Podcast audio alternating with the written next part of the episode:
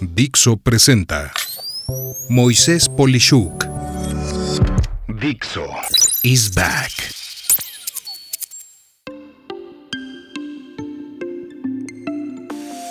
Anatomía de un ciberataque, parte 1. ¿Qué es y qué partes tiene un ciberataque?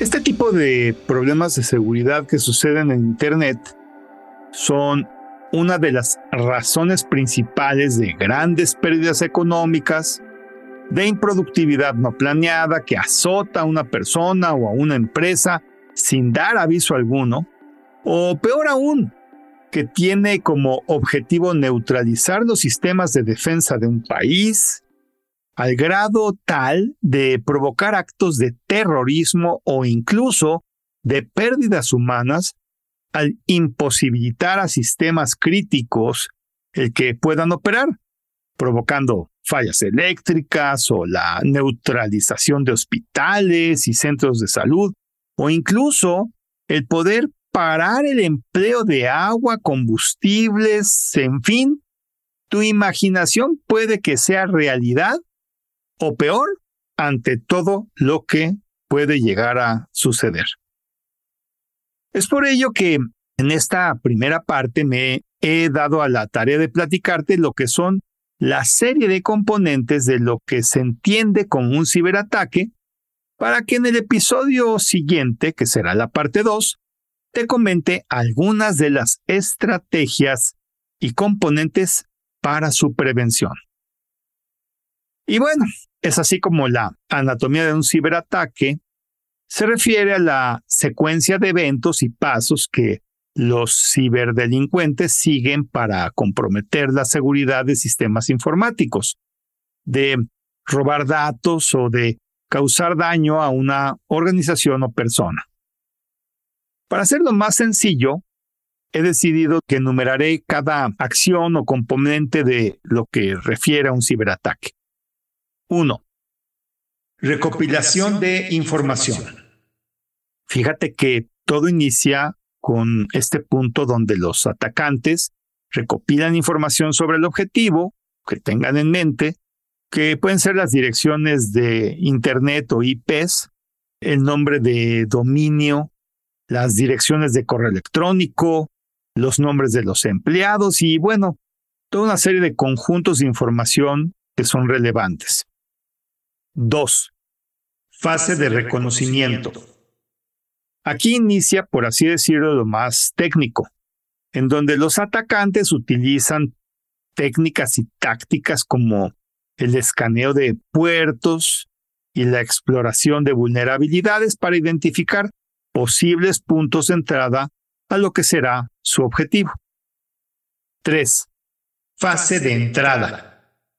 Y bueno, ya analizada toda posible debilidad, los atacantes explotan vulnerabilidades conocidas o utilizan técnicas de ingeniería social para obtener acceso al sistema, tales como el phishing, que pues ya sabes consiste en enviar correos electrónicos que suplantan la identidad de empresas u organizaciones conocidas, pues para solicitar información personal que les facilite el acceso o bien su hermano mayor, conocido como la ingeniería social, que consiste en emplear técnicas de manipulación para obtener la información confidencial de las personas o peor aún, hacerlas efectuar una acción que les facilite el acceso de los sistemas. Y entiende bien, por más seguridad que tiene, si una persona es manipulada y sobrepasa lo que los protocolos y sistemas hacen,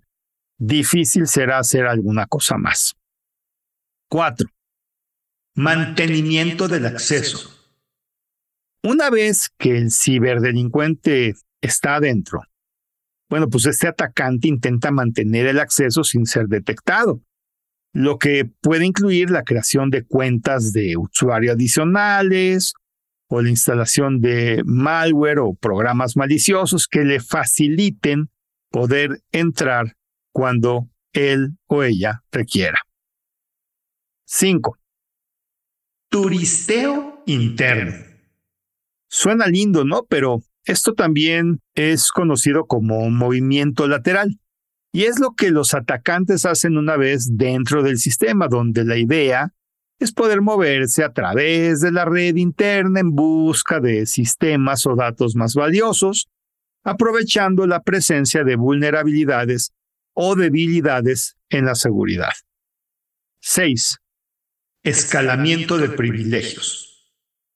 En este paso, los atacantes intentan aumentar sus privilegios o permisos de uso, borrado, editado y o ejecución de aplicaciones para obtener un mayor control sobre el sistema y acceder a datos o recursos más delicados. 7. Extracción de datos o acción final. Y sí, suena feo porque efectivamente en muchos ciberataques el objetivo final es robar información valiosa. En este paso, los atacantes copian o transfieren datos confidenciales a sistemas bajo su control.